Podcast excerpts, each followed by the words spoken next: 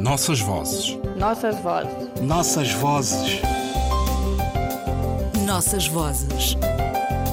Um programa de Ana Paula Tavares.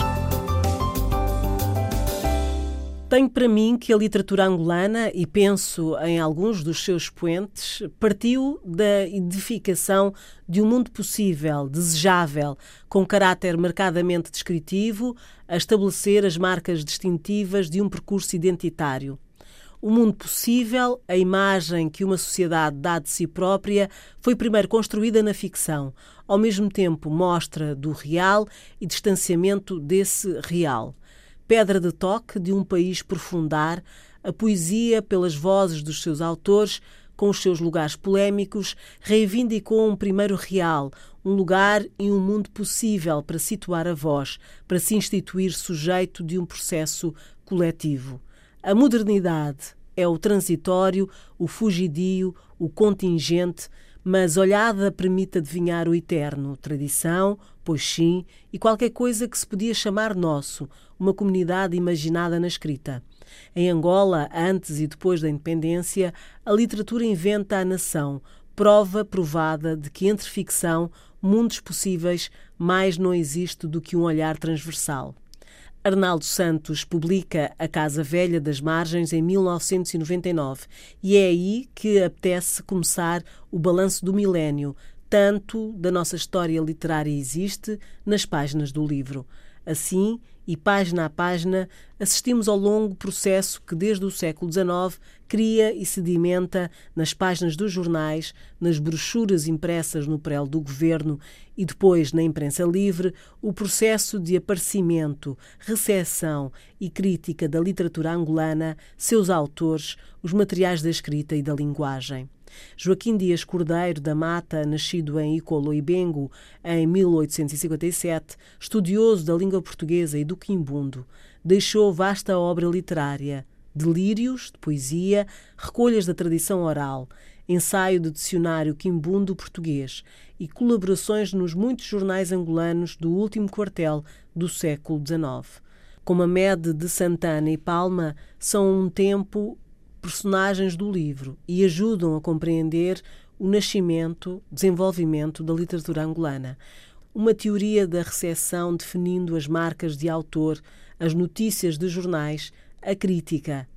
Ladislau, como ele mesmo confessaria, encontrara num cavaleiro, filho de Angola, depois da sua chegada de Santo Tomé, o auxílio necessário para conhecer a província e entre as coisas literárias que viria a escrever, zurziria inopinadamente no livro Espontaneidades da Minha Alma, que o poeta José da Silva Maia Ferreira dedicara às senhoras africanas. Arnaldo Santos, Casa Velha, página 88.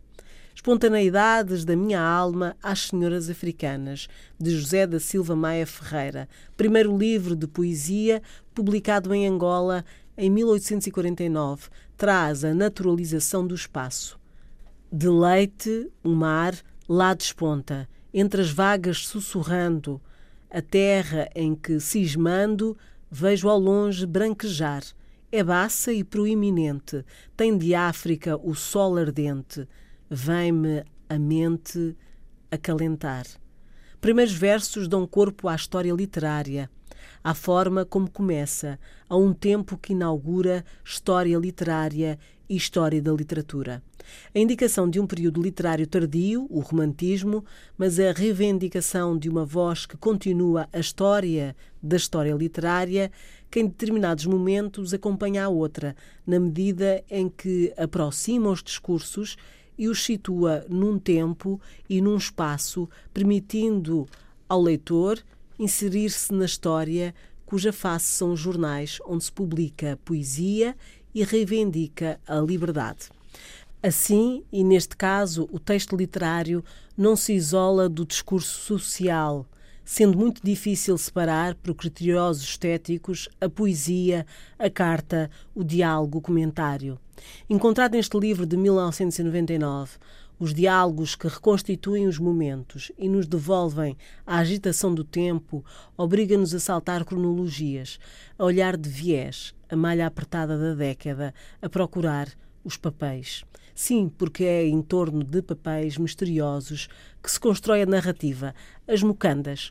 Mucanda, carta escrito papel, os mumbundos servem-se do termo mucanda tanto para exprimir a ideia de carta como a de qualquer papel, escrito ou não. Dr. Saturnino, em Joaquim Dias Cordeiro da Mata, ensaio do dicionário quimbundo português. A carta que transita em mão de qualquer portador no interior, além de encerrada no seu invólucro fechado, é envolvida em papéis para não se enxovalhar e depois em pedaços de fazenda e ainda em folhas secas amarradas com fibras. É ao conjunto desses resguardos que eles chamam, por analogia, mucanda, e tanto que o papel que conhecem servir para invólucros também denominam mucanda, e quando seja destinado para cartas, dizem mucanda ou assanhica, papel de escrever, herdadas em caixas misteriosas por Emílio Mendonça, que na sua decifração mergulha fundo nos territórios da nação e das viagens em busca da sua própria identidade. É o autor assumido e a dar resposta às exigências da construção da moderna literatura angolana. O autor e o texto impõem assim um antes e um depois, fora de dentro do texto, fora e dentro do seu tempo. No mesmo ano, Rui Duarte Carvalho publica Vou lá visitar pastores com o subtítulo Exploração epistolar de um percurso angolano em território coval, onde da poeticidade do título se parte para o ensaio etnográfico sem notas de rodapé que usa o registro de contar a alguém que não faz a viagem, as geografias, os homens, as memórias, os acidentes de percurso, enfim, o teatro da sua aplicação, como confessa o autor na página 15 do seu livro.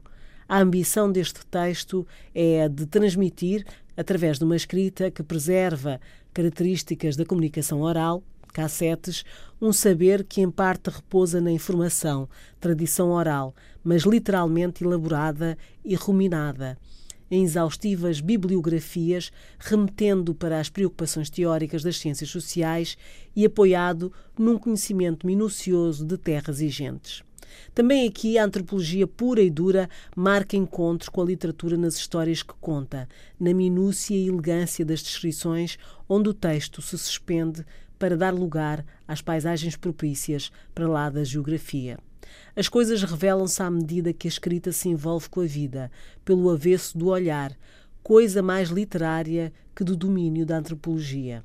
Assim, dois livros de 1999 autorizam a entrada na década e preparam, de certa maneira, a possibilidade de convocar outras vozes ou ainda as mesmas que constroem obras a partir da busca de tesouros perdidos, papéis velhos para decifrar.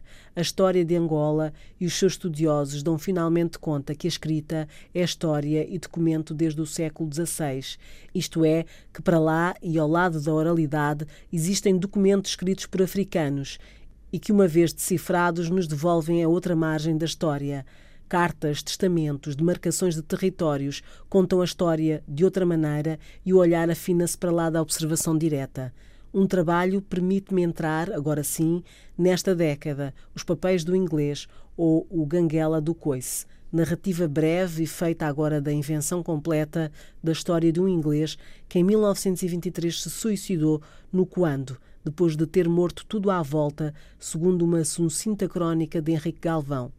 O imaginário da sociedade só se completa quando se descobrem os seus escritos mais secretos, e é em busca destes papéis que o autor se transfigura, amador de coisa amada, na perseguição de vestígios e informações que o conduzam aos papéis do inglês, o tesouro da história, porque tudo é imemorial e nada é vetusto, inadequado por antigo. Os usos inscrevem-se numa coerência de consumo que não inadequa os instrumentos. Nada é vetusto, como se pode dizer, por exemplo, do instrumento cirúrgico, ultrapassado e posto de lado por um sucedâneo que se adequa melhor à função. Uma cabaça para bater o leite é um instrumento que melhor se adequa à tarefa nas exatas condições em que é usado e tendo em vista aquele preciso resultado, a tecnologia precisa e justa. O livro termina com uma descrição da passagem do ano, do século, do milénio e inaugura um tempo novo da literatura angolana e das literaturas africanas de língua portuguesa. Torna-se assim necessária a visita e a leitura cuidada das novas propostas que preparam novos caminhos, onde se decantam percursos, propostas, literatura. Nossas vozes. Nossas vozes. Nossas vozes. Nossas vozes. Um programa de Ana Paula Tavares.